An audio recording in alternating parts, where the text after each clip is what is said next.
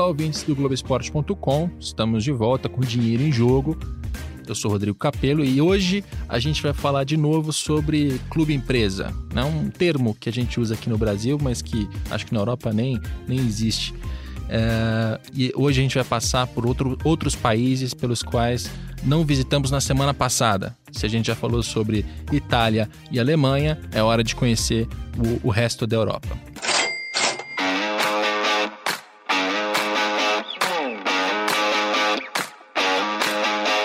Pois bem, e mais uma vez tem a participação do Oliver Sites. Eu não vou repetir o currículo do Oliver, que você pode ouvir no, no, podcast da semana passada, mas já trabalhou em clubes, patrocinadores, trabalhou na academia, passou um bom tempo na Europa. academia, universidade. É, na, na universidade. Eu e a academia temos uma relação um pouco distante. É, é não, na, na universidade. E hoje está no Atlético Paranaense. Uh, Oliver, Vamos lá. A gente precisa passar pela Europa nos países em que a gente não visitou semana passada. E eu acho que a gente pode começar pela Inglaterra. A gente, ser, a gente começa pelo, por um negócio complexo e talvez o mercado que tem a, o viés mais capitalista, mais uhum, mercan, uhum. Né, mercantilista, enfim. Posso só fazer um adendo que claro. quando a gente fala de Europa, é, é a Europa é super é, é misturada em termos de modelos de, de gestão. Por exemplo, tem clubes que são da prefeitura. É tá. comum, não é incomum você ter clubes públicos. Uhum. Né? Então, existem vários modelos. Quando a gente fala de clube de Europa, a gente tende a, ser referência, a, a fazer uma referência aos principais clubes do mundo. Né? Mas existe uma boa parte do mercado do, do, do futebol europeu é similar ao Brasil. Né? Então, uh, só essa menção. Mas voltamos à Inglaterra. Voltemos à Inglaterra. Ah, não, é importante, é. O, que, o nosso propósito desses podcasts aqui, né? Esse já é o terceiro podcast seguido que a gente fala de clubes que têm estruturas societárias de empresas. Uhum. É abrir os nossos horizontes para ver o que é possível. Uhum, né? uhum. Se a gente está no momento que o futebol brasileiro repensa virar empresa, né? e por virar empresa eu digo abrir uma empresa e transferir o futebol para ela, para uhum. não, não ser corrigido por advogados, é, a gente tem que olhar para fora para ver o que, que já foi sim, feito, sim, sim. o que, que funcionou, uhum. o que, que não funcionou, prós e contras para fazer esse trabalho. E aí a gente tem no Manchester United, acho, um caso é, complexo e, e, uma estrutura complexa hoje mesmo, mas me parece assim, sólido.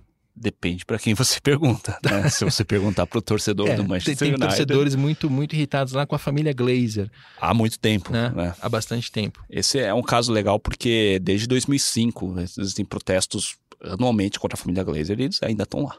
Né? O Manchester, puxando de cabeça aqui, ele, ele esteve na Bolsa de Valores nos anos 90. Um pedaço, sim. Um pedaço. E aí ele foi comprado pela família Glazer uhum. e tem torcedores que nunca digeriram essa, essa compra, né? Sim. Transformaram o Manchester United em um ativo de privado, né? um ativo privado que, enfim, é administrado 100% por essa família. Ela voltou à Bolsa de Valores recentemente, mas com uma estrutura diferente. Uhum. Uma estrutura. Uh, e aí, aí entra um pouco daquela complexidade que a gente até mencionou uhum. no programa passado. Hoje, se você olha lá para as ações do Manchester United, você tem dois tipos de ações. Tem ações classe A uhum. e ações classe B. Sendo que a classe A ela está dividida em 35% para Baron Capital Group, 19% para Lindsay Train, uhum. que é uma uhum. empresa que também tem participação na Juventus. Se você quiser entender melhor, ouça o podcast anterior. Você tem mais 12% na Lansdowne Partners, mais 7% na Jupiter Asset Management. Você tem 14% Uh, diluídos ali entre membros da família Glazer e mais 20% diluídos entre pequenos investidores. Isso uhum. na classe A. Uhum. Os percentuais pouco importa. O que eu quero dizer aqui é está diluído entre vários investidores Isso. diferentes. Só que essa, essa classe A ela não dá o poder em relação Isso. ao clube. Isso. O poder continua na mão da família Glazer. Uhum. E você tem ações de classe B e essas ações elas estão diluídas ali 17% para o Joel Glazer, 17% para o Evram Glazer. Equalitariamente entre os irmãos. Entre Igualmente os irmãos, depois, os... Que o... Exato. depois que o pai morreu, né? Foi dividido. Alguns irmãos não querem saber do negócio, venderam para os outros irmãos. Isso.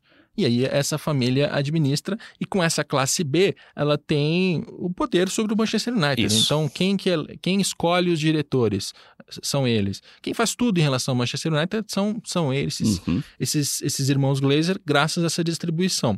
O que é uma, uma mescla interessante, porque de um lado eles mantêm o controle e isso pode servir de inspiração para um, um brasileiro que queira fazer coisa parecida. Uhum. E do outro, eles abrem a possibilidade de fazer um IPO, que é uma, uhum. Uma oferta pública inicial de ações na Bolsa de Valores.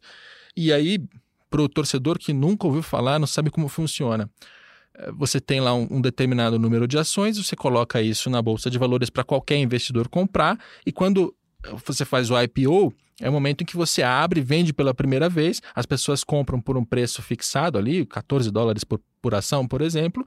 O que sai deste valor vai para as mãos de quem está abrindo mão daquilo. No caso, uhum. foi a família Glazer, mas poderia também ser um clube social aqui no Brasil, sei lá, uhum. Uhum. alguma coisa parecida. Então você meio que combina o, melhor dos dois mundos, ou eu estou sendo otimista demais? É potencialmente otimista quando se fala de Manchester United. Né? A caso do Manchester United é bem clássico na, no entendimento do que, que significa ter um clube empresa.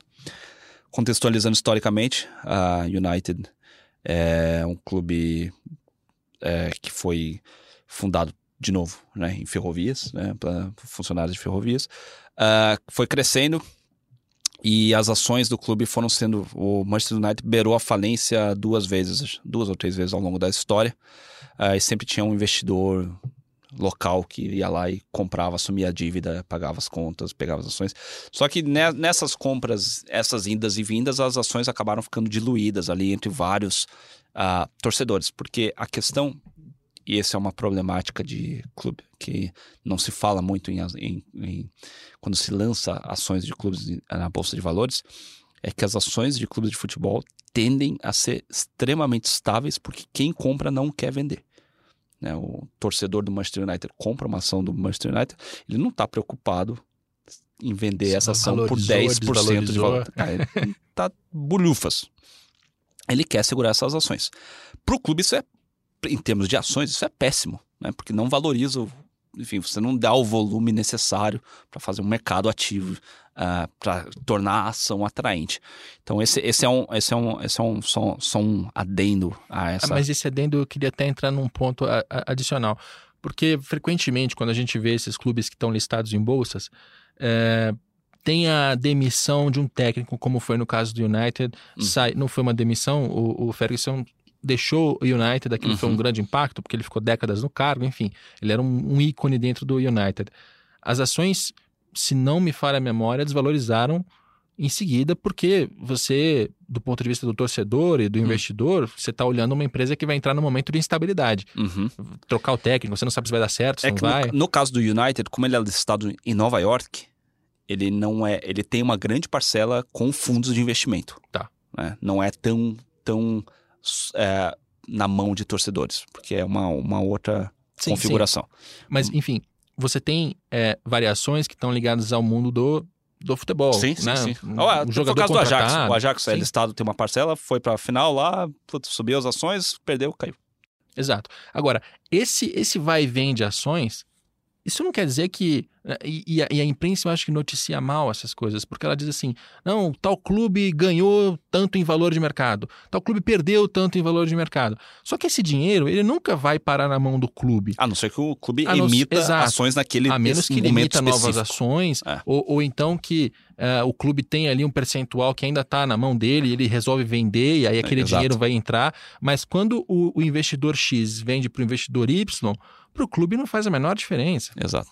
Ah, né? Não. A administração não está é... ganhando um centavo não, com isso. Não, não. Então, torcedor, quando você vê notícias do tipo. Ah, a Juventus contratou o Cristiano Ronaldo. E, ações... e a Juventus tem uma parte das ações que está na bolsa. Ah, a ação valorizou tanto, então a Juventus ganhou X milhões ou bilhões. Eu já li notícias assim. Ela não ganhou nada. É que nem a história da camisa, né? Exato. Você vende camisa e Exato. o clube paga o jogador com camisa. Não, não, não acontece. Não... não... acontece nem com camisa, nem com ações. A Juventus não ganha nada, o Manchester United não ganha nada, a menos que ele Sim. emita novas ações e venda Exato. isso lá. Então, esse é um ponto importante dessa, desse, dessa mecânica de bolsa de valores. Para o torcedor também não achar que, ah, eu vou, né, o Vasco vai abrir ações na bolsa e aí cada vez que a ação subir, o Vasco ganha. Não é assim que funciona. O Vasco só ganha em uma possibilidade ele abre uma empresa, ele tem 100% das ações dessa empresa e aí ele diz: Olha, eu quero abrir 49% dessas ações na bolsa, na Bovespa, em São Paulo.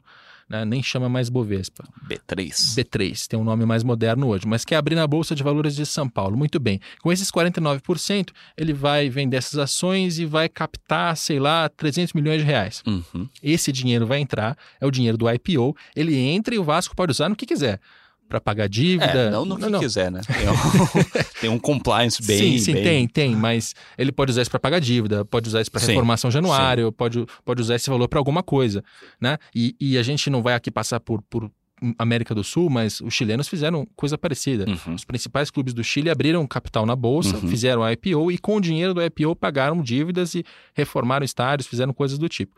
É nesse momento que o clube pode ganhar. Sim. Depois, ah, o investidor acha que com o novo técnico do Vasco, que não é mais o Luxemburgo, agora é o Dorival Júnior, vai a coisa vai Aconteceu isso? Não, não aconteceu. Ah, tá. É só uma hipótese. a gente está se adiantando aqui. E isso lá para 2049, né? Porque até o Vasco entrar na bolsa vai levar bastante tempo.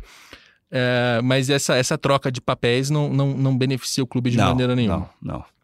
Então, toda essa explicação de bolsa, porque a gente está no Manchester United. Sim. Né? Olhando. Vou, vou voltando para Inglaterra, mas olhando para lá, tentando explicar o que poderia ser aqui se Exato. decidisse entrar. Então, o Manchester United teve esse, esse pedaço, esse, esse período listado, uh, porque o, o Edwards pai comprou o clube nos anos 40, 50, 60, agora não lembro exatamente o período, e ah, ele gostava muito de futebol, só que daí o filho assumiu e o filho não era um grande fã de futebol e o filho queria fazer caixa. Isso é uma frequente, né? É, bastante Isso comum. é uma frequente. Bastante comum.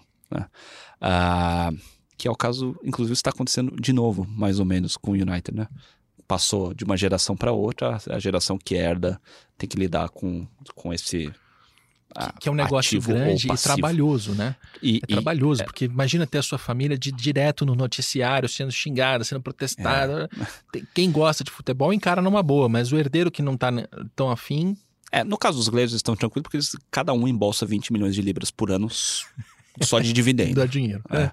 Ah, tá tranquilo em relação a isso. Mas, ah, o que, que acontece? Ah, o que aconteceu? O Edwards queria vender o clube, não conseguiu. É, ficou procurando, quase vendeu para um cara que era um doidão, que que só não vendeu por detalhes assim, e esse cara se anunciou como, como novo dono do Manchester. Essa é uma história não contada do Manchester United, que é, o Manchester United, obviamente, tem vergonha de contar essa história. Quase no final dos anos 80, quase foi vendido para um. Eu esqueci o nome do cara, mas é um cara que depois comprou um outro clube e quebrou o clube. Uh, e o cara, antes de anunciar oficialmente a venda, ele se anunciou como dono, ele entrou uh, em campo antes de uma partida começar deu tchau pra torcida, pegou uma bola, levou até a, a frente do gol, chutou a bola pro gol e saiu comemorando o gol. Isso de fato aconteceu na história do Manchester United. Uh, por sorte, os caras não venderam para esse cara específico. Uh, mas aí ficaram nos anos 90 sem conseguir vender o clube, listou na bolsa para vender um pedaço. E aí chegou um período que ele, o Edwards vendeu, apareceu o Glazer. O que o Glazer fez? A família Glazer, o Malcolm Glazer pai, né? Ele é um investidor americano. Ele, ele montou seu portfólio de dinheiro, uh, construiu seu capital com investimento em, em, em, em terrenos, em real estate, né, em, em imobiliário. Ele não tinha o dinheiro para comprar o Manchester United, mas ele queria, porque ele era, ele é, a família ainda é dona do Tampa Bay Buccaneers, se não me engano, o, clube, o time de futebol americano. É, ele fez uma compra hostil do Manchester United. Porque ele foi comprando ações, ações e ações.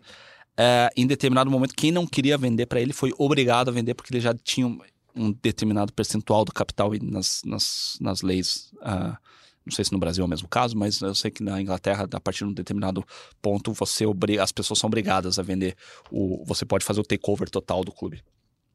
Uh, só que esse dinheiro, o cara captou, não tirou do patrimônio dele, ele foi captando esse dinheiro com diversos bancos e fundos de investimento ao redor do planeta, mais ou menos 700 milhões de libras.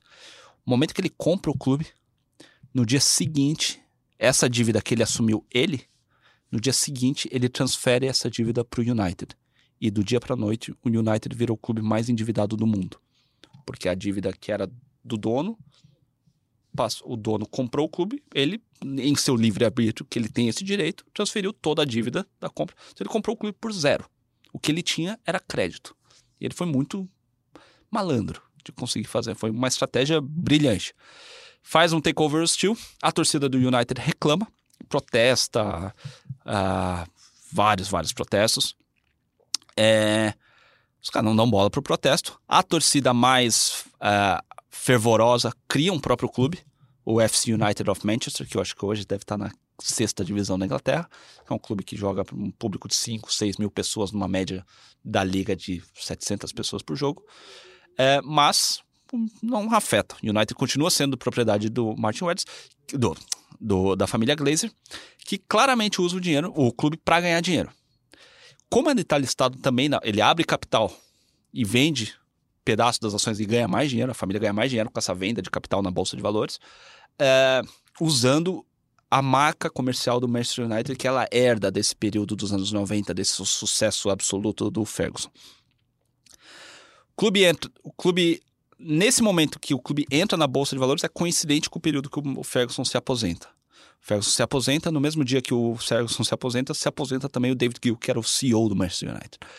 Uh, os dois controlavam o clube.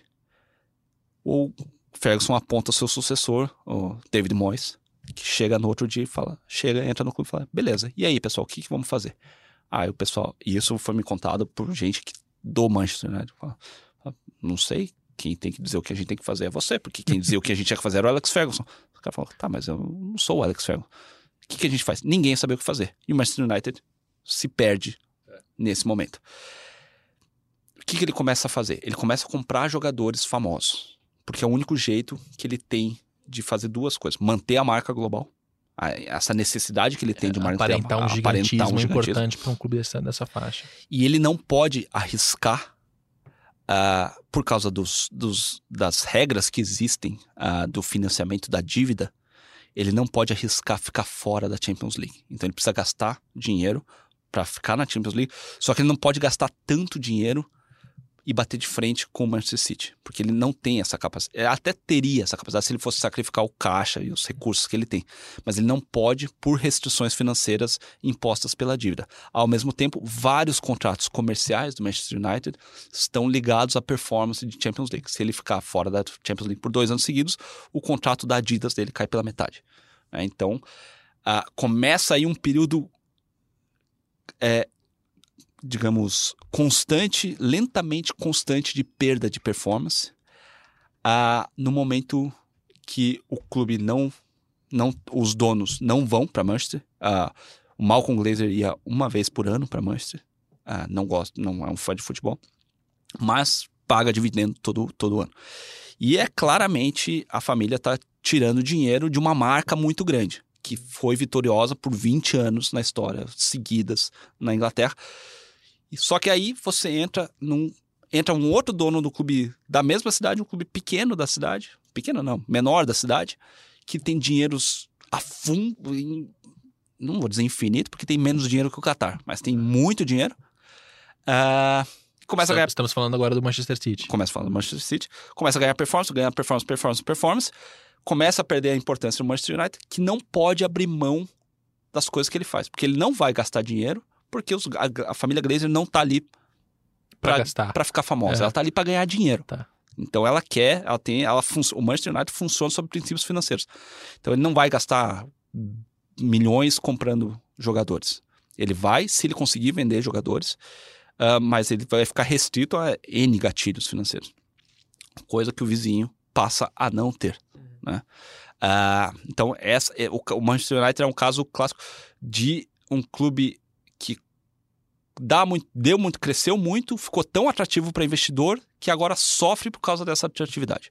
Né? É um paradoxo. Né? É muito e louco isso. Você é, pode... muito, é tão distante da nossa realidade, né? Não, é muito distante porque a, a gente está falando, no caso do Manchester United, você fala de futebol global. Aqui no Brasil, você ainda é. Se fosse traçar é, um paralelo, é como se é como se o Flamengo abrisse a empresa, transferisse, crescesse, é, fosse para a bolsa, mas aí fosse adquirido hostilmente por algum flamenguista bilionário. Não precisa nem ser flamenguista, não, não, não é, um é o caso. Bilionário. É não, alguém que nem gosta de é, futebol, é. alguém que vem dos Estados Unidos e diz não, o Flamengo é uma marca tão grande, tão importante Exato. que eu quero tê-lo.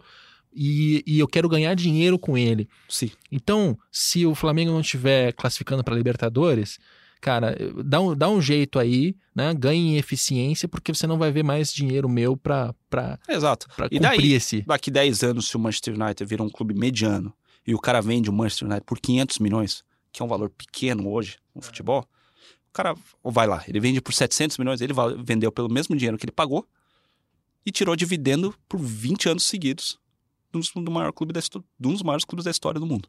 Né? E fez dinheiro. E tá no seu total, total direito. direito.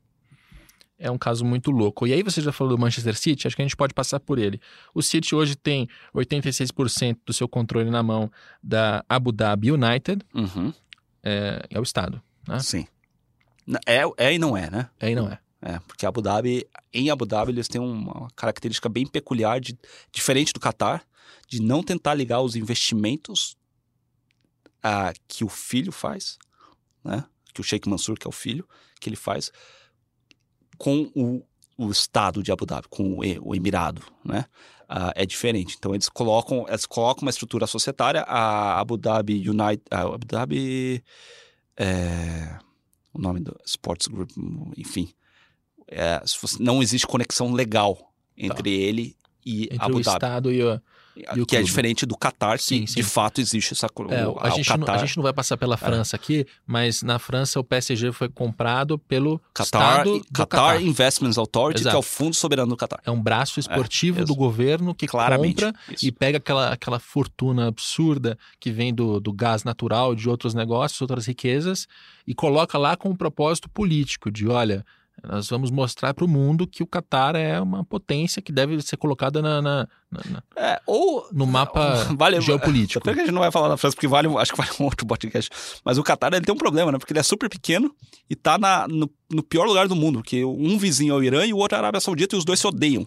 E os dois têm um dos maiores exércitos do mundo.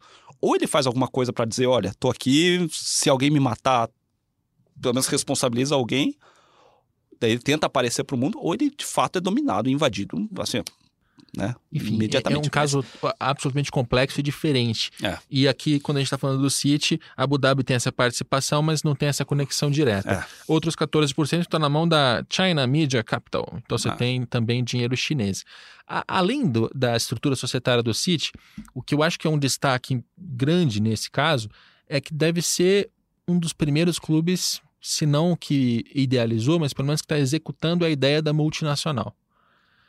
A Parmalat fez isso nos anos 90. Sim, né? sim. Porque a Parmalat tinha o Parma na Itália, tinha o Palmeiras e o Ju Juventude no Brasil, teve o Boca, teve, teve, se não me engano, o Penharol também. Então, a Parmalat conseguiu executar essa ideia de multinacional, mas não foi estruturado para uhum, isso. Uhum. O Manchester City não. Eles têm lá na, na cabeça deles um executivo chamado Ferran Soriano, que veio do Barcelona uhum. e que está colocando em prática a ideia da multinacional, ou seja, New York City nos Estados Melbourne City na Austrália, você tem um clube no Japão, você tem um clube Yokohama, no Uruguai, Yokohama. É, Deportivo Torque, não, é, é, o Torque, é o Torque, é o Torque.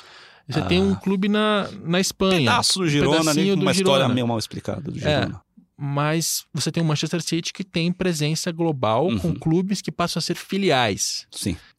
Tem, existem outros exemplos, o Red Bull é um, um desses sim, exemplos. Sim. E existem exemplos menos conhecidos, como é o caso da Udinese, da família Pozo, que é dona da Udinese, a, do Watford, foi por um tempo dono do Granada também. Uh, existe o, o Basconia Group, que é dono do Alavés e é, é dono de Sochaux, e tem mais uns quatro clubes também, mas são casos menos famosos. Esse é, é, é o maior.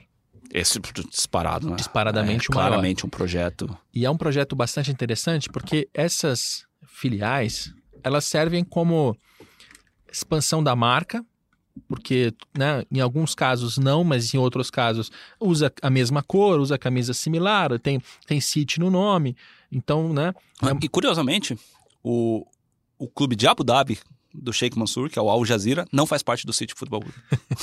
não faz parte. não faz parte. Holding. Não faz é, é dele. Não. E, e, abre uma série de possibilidades, inclusive esportivas, porque imagina, você tem dinheiro para contratar os melhores jogadores do mundo, só que eles não cabem todos ali. Você consegue é, distribuir esses ativos pelo mundo ao mesmo tempo em que a, a, no caminho inverso você pode usar categorias de base. Né? Se, se, se, surge o Pelé australiano no Melbourne, seria um pouco difícil. O, o, o, caminho dele até, até o Manchester City é facilitado, suponho. É facilitar, mas a estrutura ela não é tão uníssona, assim, ela não, ela não obedece. Eu acho, eu inclusive acho que o fluxo, por exemplo, do Red Bull, ele é mais estabelecido, a pirâmide Red Bull é mais bem estabelecida do que a do que a pirâmide City, né? No, no Red Bull você vê o cara você vê, você consegue identificar jogadores que foram principalmente para a Áustria, para o clube satélite na Áustria, do Salzburg na Áustria, uhum. depois foram para o Salzburg e depois foram para pro pro, pro Red Bull Leipzig. No caso do City é bem mais raro esses exemplos, porque acho não, acho não, né? O City não é um projeto em formação. Diferente do Red Bull. Red Bull você tem essa característica de uma formação de uma estrutura.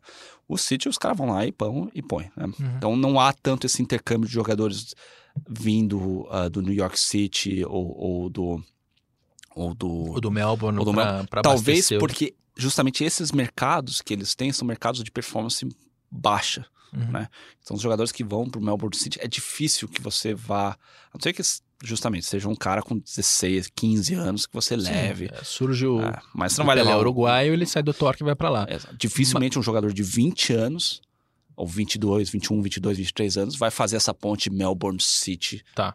É, Agora, Melbourne, que, que outro ganho eh, você tem com essa, com, uma, com essa mentalidade da, da multinacional? Um geopolítico muito grande, né? Tem um, uma capacidade do, da, do Emirado de Abu Dhabi de se relacionar. Porque, por exemplo, no o, o New York City, eles são parceiros do New York Yankees, né? que é uma das grandes entidades americanas. Né? Então você entra, está se relacionando, existem N fatores. Né? Uh, existe sim um projeto conjunto, uma ideia de crescimento conjunto, um estilo de jogo uh, mestre, uma troca de informações entre as áreas, uh, mas é, eu acho, eu suponho, e aí é puro achismo, que ela tem a ver também com uma certa um ideal tá. geopolítico. Olha, o, o City acho que é um dos grandes exemplos do que a gente está desperdiçando aqui no Brasil, eu acho. Porque a gente tem uma série de clubes aqui que poderiam ser mais competitivos se tivessem é, capital vindo de fora de, um, de uma empresa do tamanho do City. E a gente consegue supor, eu não sei se eu vou é, queimar minha língua em 5 a 10 anos, mas não é um tipo de negócio que é passageiro, assim, que eles criaram para fazer uma aventura de 5, 10 anos e depois vão abandonar ou, hum, ou sair vendendo, sim. não sei. Sim. Me parece um projeto mais sólido, um, um projeto mais de longo prazo. Imagina, mas... eu não vou. Eu, eu, costumo usar o exemplo do Atlético Paranaense, mas como eu estou diante de um, de um profissional Atlético Paranaense, eu não quero colocar numa cilada. Imagina o Goiás, tá? Uhum. Imagina o Goiás. O Goiás hoje não consegue mais competir muito bem na primeira divisão, perdeu espaço, mas tem uma marca que é reconhecida, tá numa praça que ela pode ser interessante, ele tem um histórico de formação de jogadores, enfim, é um clube interessante. É um clube que financeiramente não tá tão mal assim. Uh, imagina se o Goiás abre uma empresa, transfere futebol para ela e o City compra o Goiás e passa. Não precisa nem mudar o nome, a gente já, já passou por isso nesses podcasts. Você não precisa fazer o Goiás City e mudar a camisa para o azul claro. Mas o Goiás passa a ser uma filial do City aqui dentro. Cara, só pela parte cambial, uma libra que eles colocam são cinco reais aqui. Né? Então, eh, você precisa de um aporte muito baixo vindo da, da Inglaterra para fazer um grande estrago no mercado brasileiro. É, você já tem um, de certa forma, um exemplo disso acontecendo com o Red Bull. Sim, né? sim. É, a gente ainda vai ter que ver se ela vai colocar aportes mais é, significativos para competir na primeira divisão de igual para igual. Não sei se isso vai acontecer. A gente vai. A Red Bull não é conhecida por fazer aportes grandes, é, né? Mas, mas, mas se ela não fizer, ela cai. mais na formação. Mas se né? ela não fizer, ela cai. Né? Uh, não, eu acho que ela vai fazer investimentos inteligentes. Tá. Né? Uh, e a questão do futebol brasileiro, é, eu acho que é importante a gente contextualizar, porque o mercado brasileiro de futebol ele é um mercado caro. Né? Os valores são altos que se pagam aqui. Uh, e os benefícios geopolíticos talvez não sejam tão interessantes. Né? Então, uh, você fazer um investimento significativo no mercado brasileiro, o valor é considerável. Uhum. Né? O que, que, representa, que mais que qual é o benefício? Porque fluxo de caixa, não, em geral, clubes do futebol mundo inteiro não dão. Né? O City prejuízo do City é de um bilhão, mais de um bilhão de euros, de libras, uh, ao longo dos últimos 10 anos. É, prejuízo acumulado, o Chelsea é um prejuízo acumulado também na faixa de um bilhão de libras. É, mas são interesses, mas não, Londres, é, Inglaterra sim, é sim, um, é um hub sim. global. Uh, diferente. É, é, eu acho que o mercado brasileiro não pode se moldar tanto no modelo inglês. Eu acho que ninguém pode se moldar no modelo inglês, porque o modelo inglês é muito peculiar à Inglaterra. Porque a Premier League é um evento hoje global. O futebol brasileiro ainda não é. Talvez um dia seja, talvez não. Tá. Mas é, o investimento que se faz num clube inglês é um investimento global. Né? Ele não é investimento no mercado inglês. Não. Você está aparecendo para o mundo, te abre portas. Mas é, entre Uruguai, é, Austrália, a gente está tão atrás assim em termos. Mas é que são mercados muito mais baratos. Ah, né? sim, tem isso. Então, tem a, isso. são valores muito menores que se paga para entrar nesses sim. mercados. Você mencionou os prejuízos, acho que esse é um ponto interessante também. o, o, comportamento desses grandes bilionários, especificamente de PSG, Chelsea City, foi de, no, nos primeiros anos, grandíssimos investimentos, então contratações de jogadores para uhum. causar aquele impacto tal, prejuízos também muito grandes. Uhum. Mas nos anos seguintes a coisa normaliza, chega ao, ao break-even, que é quando fecha a conta em 0 a 0 começa, começa a ter um, um, certo lucro. Não são grupos que já recuperaram aqueles investimentos que fizeram. Futebol, por, por, por e, regra, e, não dá e, lucro. E, e, raramente recupera. Né? Exceto casos como o do United, que a gente acabou de, de, mencionar, em que ele efetivamente dá dinheiro. É porque o cara não gastou nada. Porque ele não gastou. é, agora, é, é que essa, essa, essa imagem também ela, ela, é um pouco frequente, eu acho que ela é equivocada, do torcedor achar de que não, o cara tá só queimando o dinheiro e isso nunca, essa conta nunca fecha. Na realidade, essa conta já começou a fechar no, no operacional, no dia a dia. No ano, receita e despesa já fecha. Se ele, vai, se ele vai recuperar aquele investimento inicial, a gente não sabe, mas também ele está fazendo aquilo por outros motivos. Tem, é, outro, tem é, outros. Em geral, é o, o, futebol ele é uma. Ele é um, uma plataforma para alguma isso, outra finalidade. Né? O Chelsea é um exemplo clássico uh, que o Chelsea foi comprado pelo Abramovich em 2003. Uh, ah, quem era o Abramovich em 2003? Ninguém sabia, era um oligarca russo chegando em Londres. O cara virou o cara mais famoso de Londres, um dos caras mais famosos de Londres. Uh, abriu porta do mundo, né? consequente do mundo, abriu porta para tudo que é tudo que ele precisava. Uh, momento que Uh, existe um envenenamento, o caso do Skripal, um envenenamento de um agente, uh, de, um, de, um, de um agente russo, um espião russo que virou a casaca lá, né? Uh, dois anos atrás. Agente duplo? Agente duplo. Tem, tem uma, é, tem uma palavra famosa no cinema para isso. Traidor da Mother Russia, né? Uhum. Uh, o cara. É, no momento que tem esse envenenamento, cria um, um problema diplomático entre grave entre uh, Inglaterra e Rússia. É, o governo inglês se posiciona contra oligarcas russos, pelo menos publicamente, oligarcas russos entrando na Inglaterra, que é o hub do fluxo financeiro, uh, tirar dinheiro da Rússia e colocar dinheiro na Inglaterra. É, tira o direito de Abramovich uh, do passaporte, uh, do, do, visto do Abramovich, coloca a estadia de Abramovich sobre risco, sob risco na própria Inglaterra. Logo em seguida, Chelsea para de comprar jogador. Né? Não há mais investimento do Chelsea em jogadores cancela o plano do novo estádio. É, e aí o Chelsea fica a ver navios. Né? Isso é, é, é, é evidentemente está tudo correlacionado, né? É, é por causa de um interesse adicional, que um interesse de, nesse caso geopolítico, é, em questões geopolíticas que no Brasil a gente viveu bem de leve na época da MSC do Corinthians com o Boris Berezovski querendo sair da Inglaterra e vir para cá, uh, mas que dificilmente o Brasil consegue aportar, de novo, né? Aportar esse valor e porque esses países aportam esse valor, o cara não seguia pelo fluxo de caixa ou pelo, pela questão financeira. Ele está uhum. disposto a perder dinheiro tá. em prol desses outros pontos. É, eu só, só lembrei isso porque hoje já não é mais uma operação deficitária. Só para não passar a impressão de que, não, isso aqui é um grande prejuízo eterno, que ele vai perder, perder, perder, perder, perder e vai ganhar de outras maneiras. Tem também uma, uma estrutura profissional por trás, que ele monta para administrar. Sim. Ninguém gosta, de, uh, mesmo é. os shakes, ninguém, ninguém gosta, gosta, de perder, de perder dinheiro. dinheiro. É, eu falei, tive conversas com, com pessoas do Qatar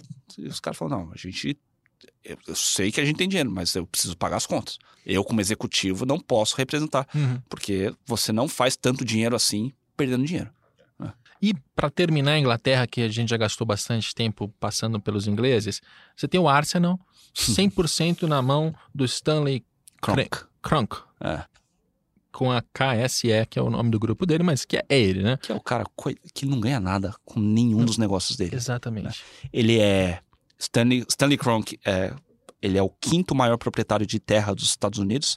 Uh, todas as suas terras, fazendas, né, somados, equivalem a Porto Rico. Né? O cara teria um país, um 51 estado.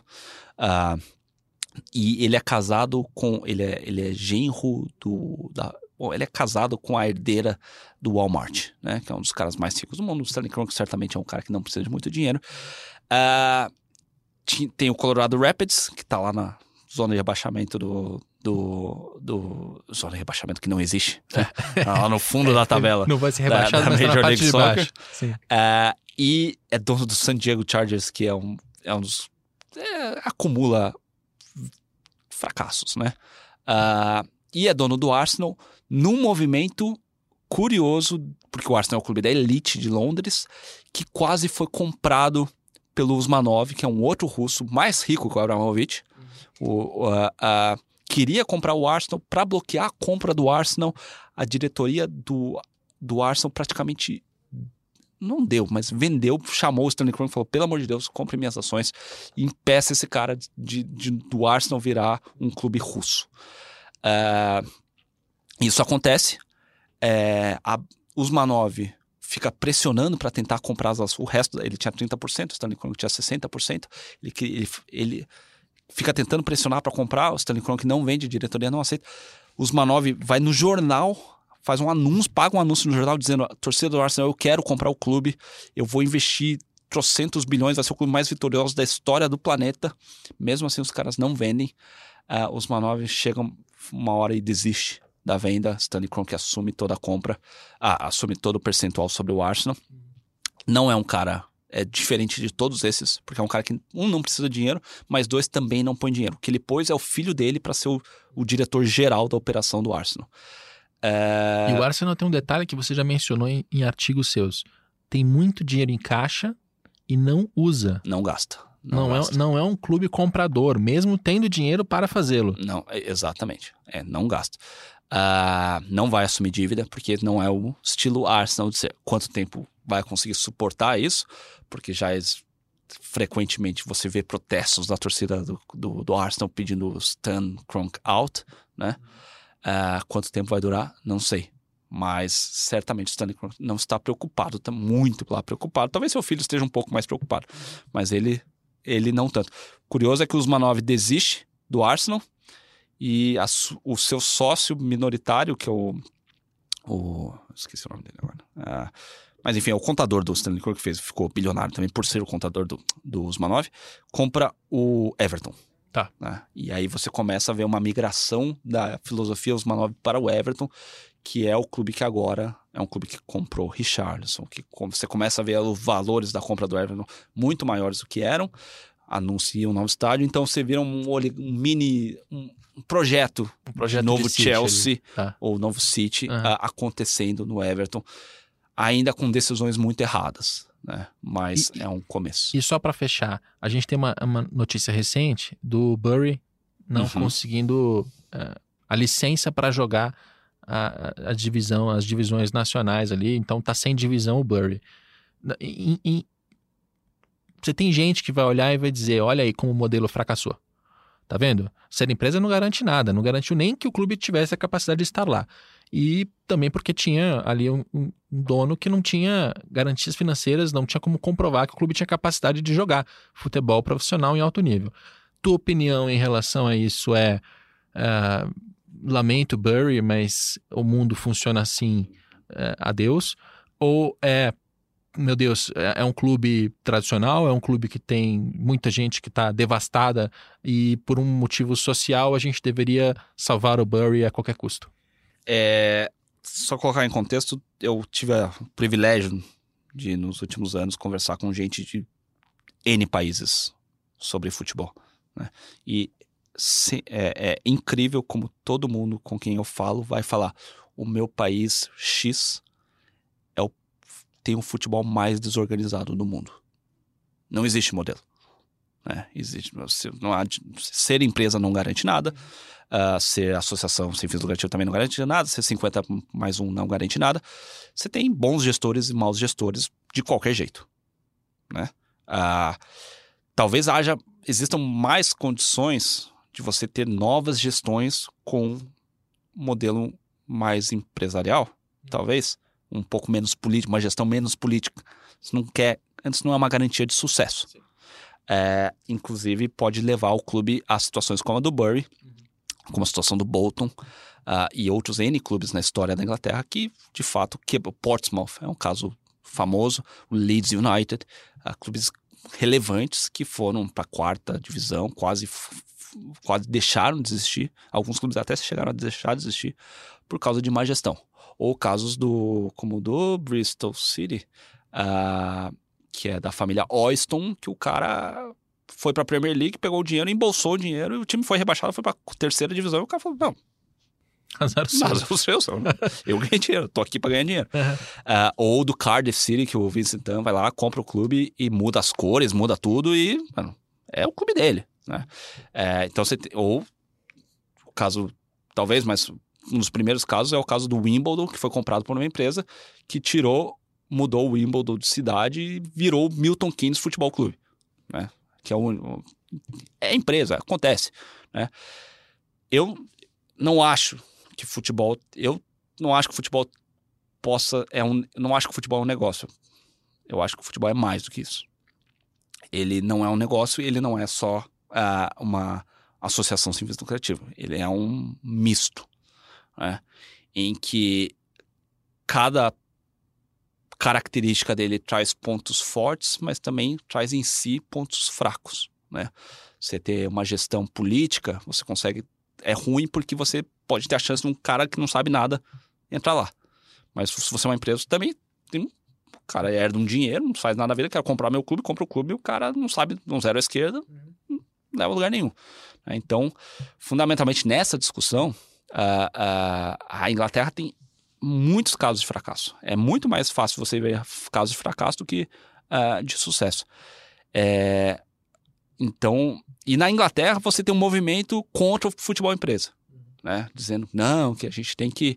É, o clube é das pessoas, o clube é da comunidade. 50 mais um. 50 mais um. Daí você vê na Alemanha, os caras, não, é 50 mais um, tinha que ser 100% da empre... Do, do, das pessoas. Ou, ah, 100%. Então não, não existe um, um, um, um modelo ideal existem, de novo, bons gestores, existe, existe regra, existe é, regulamento, existe fiscalização e existe cobrança.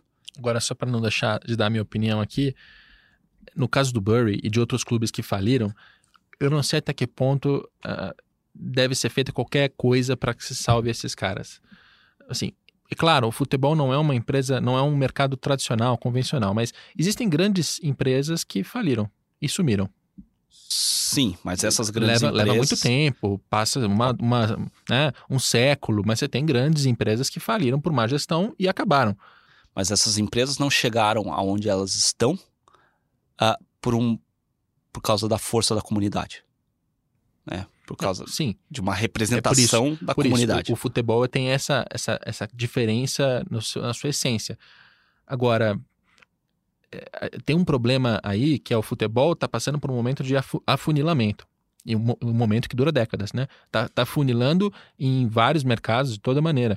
Então tem cada vez menos espaço na primeira divisão, tem cada vez menos, né? Porque você está seguindo a lógica de valorizar o produto, de internacionalizar. Para você internacionalizar é muito melhor você ter Arsenal versus United do que o Bury jogando na primeira divisão, né? Enfim, a lógica do futebol ao, ao, longo das décadas foi a do afunilamento. Isso tirou espaço de uma série de clubes.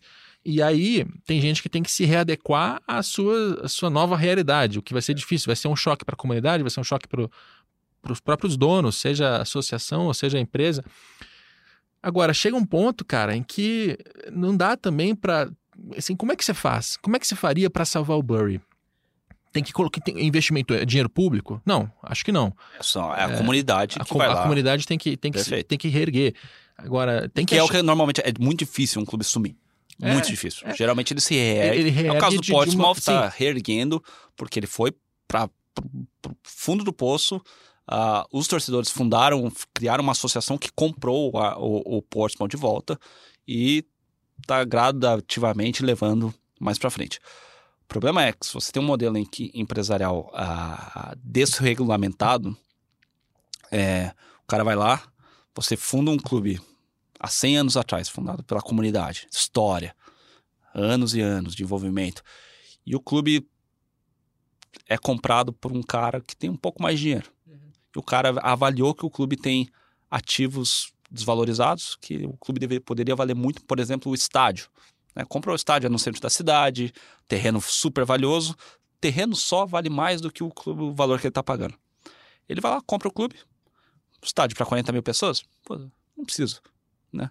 Então, derruba o estádio, muda para um estádio a 20 km de distância, constrói o estádio para 10 mil pessoas, que é a média de público sensata na média do futebol brasileiro. Uh, Lá ele constrói um monte de prédio. E o clube vira, de repente, é o clube daquela comunidade. O cara que ia todo final de semana, a família do cara, três gerações vão todo final de semana lá naquele estádio que tá ali do lado de casa, simplesmente muda de estádio. Muda de lugar, né? e nada acontece. Aí você Mas tem as regulamentações. Você tem uma descaracterização que... aí, você tem uma descaracterização do clube. Você tem, sim, né? E aí eu sim. acho que é, se a gente vai pensar no nosso mercado brasileiro, é melhor que ele tenha algum tipo de regulamentação. Que é a ou... proposta. A proposta é que é, tenha algumas e, coisas. E, ou que os, as pessoas envolvidas saibam, e isso seja claro por torcedor, inclusive, para que isso não aconteça com os nossos clubes aqui. Mas é, também, o, só que eu quero colocar como contraponto é que às vezes você tem uma visão muito poética, uma visão né, da, da beleza do, do futebol raiz, da, mas a realidade é que não tem não, mais. Não é, não é a minha visão. Não, não dá, é, não dá mais para praticar isso ou para criticar a mercantilização como se fosse algo que pudesse ser revertido. É, faz assim, parte da sociedade, é um reflexo da é sociedade. Um reflexo, é. funciona assim. O Bury tem que se encaixar naquilo ali. E, e, e o futebol inglês é um reflexo da sociedade inglesa. Sociedade extremamente capitalista, uh, em que e isso aconteceu no momento que nos anos set, final dos anos 70 a Margaret Thatcher assume o poder uh, com um discurso ultraliberal e fala é, privatiza basicamente o país inteiro e, e, tem uma frase que ela fala que ah, se um clube quebrar quebrou. É, ah, e, e, é uma visão cara que eu, eu sei que pode doer em muita gente mas eu não sei se ela tá tão errada assim. É, cara é, eu é... acho que esse é o momento que a comunidade tem que se envolver, tem Sim. que reerguer, mas tem que reerguer sabendo que é um mercado diferente e que ele vai ter que é, fazer receita e, e gerar um, um, excedente no final do ano. Ou então readequar as suas, as suas expectativas, ambições para. Não, nós não vamos conseguir ser um clube de futebol profissional porque neste mercado aqui a gente não se encaixa mais. A gente vai ser um clube amador que vai disputar outras competições, que vai ter uma outra. Não sei. É que eu acho que existe um mito de que virar empresa traz organização. Sim, sem dúvida. Não traz. Sem dúvida, não traz. É, conheci... é uma estrutura societária. É a estrutura societária. Eu conheci clube empresa infinitamente menos organizado do que a clubes, associações sem fins lucrativos. Real Madrid e Barcelona, por exemplo. Talvez. Não, não posso muito me manifestar publicamente em relação a isso.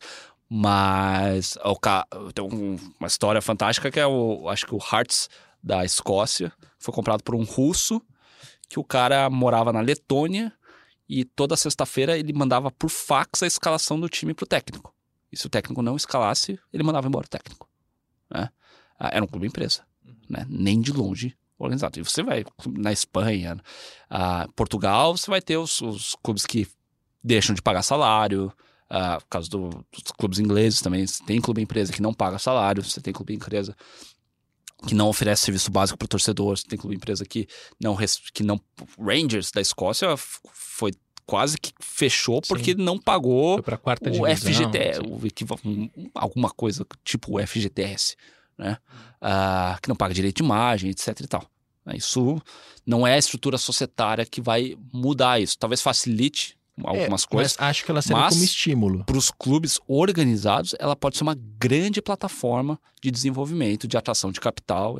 Mas para o clube desorganizado, Porque, não sei. Esse, esse é o ponto aqui no Brasil. É, é, todos esses contrapontos são importantes para a gente não tirar o pé do chão. Mas se um clube brasileiro aqui quiser atrair um investidor de fora para levantar grana e pagar dívida, não dá com associação sem fins lucrativos. Não dá. Não dá. Mas Dá, porque clube... você tem um Paulo Nobre que vai chegar com 200 milhões e, e fazer uma, alguma engenharia financeira para tentar não, não se perder, mas ainda assim é uma coisa frágil, ou não tem como. Mas assim. é, bom, assim. é bom saber que desde os anos 90, uma boa parte dos clubes brasileiros já são empresas. Né? Eles já têm uma SA ligada ao clube, só não utilizam. Né? Isso é... Aquelas empresas da, daquela virada da Lei Pelé que não foram usadas e... Mas a figura jurídica não, tudo existe. bem, a figura existe, mas ela já não serve mais para nada. Ela não tem poderia servir. Poderia servir. Sim, ah. mas ela não tem o jogador, receita, despesa, não, não, não tá lá agora. Não. Ela tá desativada. Sim, né? sim, ela, sim. Tá, ela tá hibernando. Enfim, a, a gente chegou mas num ponto. O futebol que... brasileiro não é. é. Então, mas o futebol brasileiro chegou num ponto em que ou se faz alguma coisa para atrair novas maneiras de achar recurso, ou a gente vai seguir o mesmo afunilamento, a gente vai concentrar em Flamengo, Palmeiras e mais alguns, enquanto vários outros não têm é, muito para onde correr. Como é que você vai pagar 700 milhões de dívidas no Botafogo? Mas é que se ou você, no Fluminense? Mas o atrair recurso, é importante isso. É, o atrair recurso, ele é você atrair recurso uma vez. Você não pode continuadamente atrair recurso. Sim, sim. Né? Só que uma vez. E esse recurso que uma é vez atraído, já pode salvar muita gente. Ou ou colocar em maus lençóis, dependendo de quem colocar. Sim, por isso sim. você precisa, por isso que precisa do contraponto da organização. Mas, Mas eu, eu entendo eu o teu lado. no mínimo abrir essa, essa possibilidade para cá, a gente precisa abrir. Acho que sim. Abrir a possibilidade, não é forçar ninguém. Estar ciente de que tem de riscos que, ali. Como é o caso do modelo português, que a gente não falou, pode gerar bastante problema. Porque se o clube não estiver preparado, se o clube não, não for bem gerido, uh, e existem uh, clubes no Brasil que, graças a Deus, são bem geridos, uh, são muito bem geridos. É, você, para esses clubes, é um, é um grande incentivo. Agora, para o clube que é mal gerido, isso pode ser um complicador, né? Porque não é, não é salvação. Ela é uma plataforma para você melhorar se você tiver a capacidade para isso. Se você não tiver a capacidade, os clubes portugueses, mesmo os listados na bolsa, uh, dão prejuízos crescentes, crescentes, crescentes. É, os clubes, clube em Portugal fechando, não pagando salário, é, mesmo sendo empresa. Acontece na França, acontece na Espanha, acontece na, na em todos os países, independente do modelo societário. A gente está se inspirando bastante na legislação portuguesa, acho que até por uma questão enfim, existem conexões claras, né? Uh, mas o, a transformação em clube empresa em Portugal não necessariamente salvou, permitiu que clubes que façam isso bem conseguissem dar um salto gerencial. Mas os clubes mal organizados continuaram mal organizados. É, não vai dar tempo da gente passar por Portugal com a mesma intensidade do que pelos outros países, pedimos desculpas, mas só para ficar é, em linhas gerais, o que se fez em Portugal foi a abertura da Sociedade Anônima Desportiva, Exato. que é um tipo de sociedade anônima específica para uh, entidades desportivas. Mesmo, que... mesmo modelo da França e Espanha. E aí, com a SAD, hum é o mesmo movimento. Isso. Você abre empresa, essa empresa é uma SAD, né, uma, uma, uma SA específica para esporte, e aí você transfere os ativos, receitas, despesas, a licença de jogar o Campeonato Português, passa para lá. E você tem uh, o Porto, o Benfica e o Esporte, os três aderiram à SAD, muitos outros também, e aí você acaba tendo uma divisão em que, por exemplo, no Porto, é, 76% continuam na mão do Porto Associação, uhum. seja do clube social, seja de pessoas específicas ligadas ao clube, e você tem outros percentuais na mão, nas mãos de outros investidores privados. Isso acontece também no Benfica, isso acontece também no esporte. Você tem essa divisão em que parte, a maior parte continua com o clube social, uhum. com a associação sem fins lucrativos, e é, esse outro percentual você consegue diluir e captar isso com outros investidores. Pode ser é, é, é potencialmente bom porque você abre essa possibilidade de captar dinheiro no mercado financeiro, Sim. de ter um, ter um dono. Com, Conversão de dívida em ações. Né? Exato. Né? Então você livra o caixa. Livra o caixa, desafoga o clube. Não mudou de cidade, o esporte não ficou vermelho, o Benfica não ficou azul, o Porto não é, não é verde e branco. E, enfim, e também, assim, com essa estrutura da SAD, passou a haver uma, uma fiscalização maior passou a haver uma, um pouco mais de atenção. Né? Você aumenta, um, você sobe um pouco a barra é, da, da, da, quantidade é. de regras Sim. que, que essas, essas empresas têm que seguir. Né? Mas não impede as fraudes. Que também não impede fraudes. Não impede fraudes mais elaboradas, mas continuam existindo. E não impede, no caso de Portugal, acontecer as coisas que aconteceram com o Sporting há dois anos atrás. em que o presidente da SAD, um clube listado na bolsa, o presidente se autodenominou a diretor desportivo do clube para poder sentar no banco de reservas durante os jogos.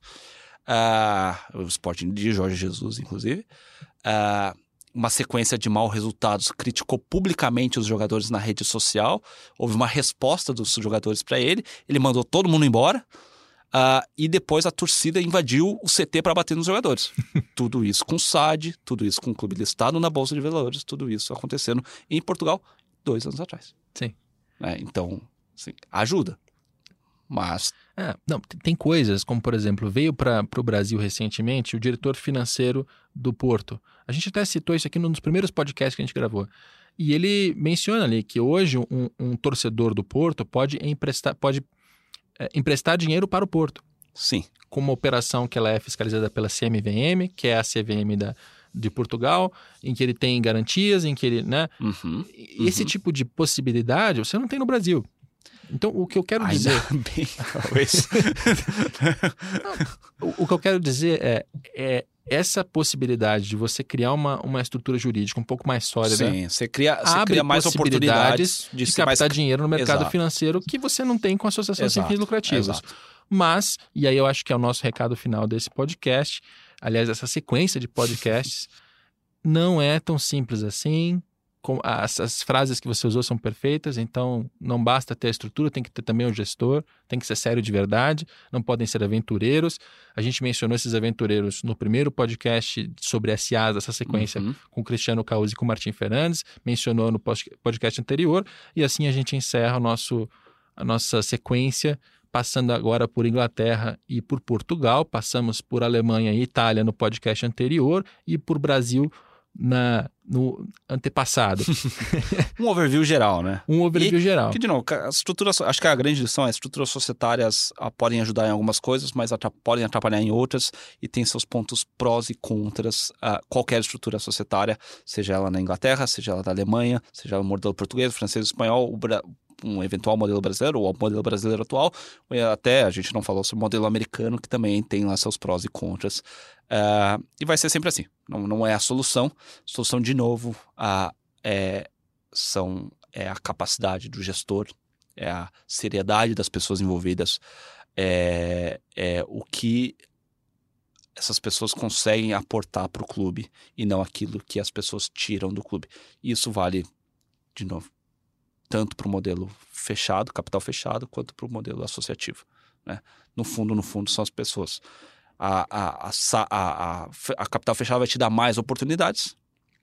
É, se você for um bom, uma, um bom gestor, você pode ganhar milhas de, de vantagem competitiva.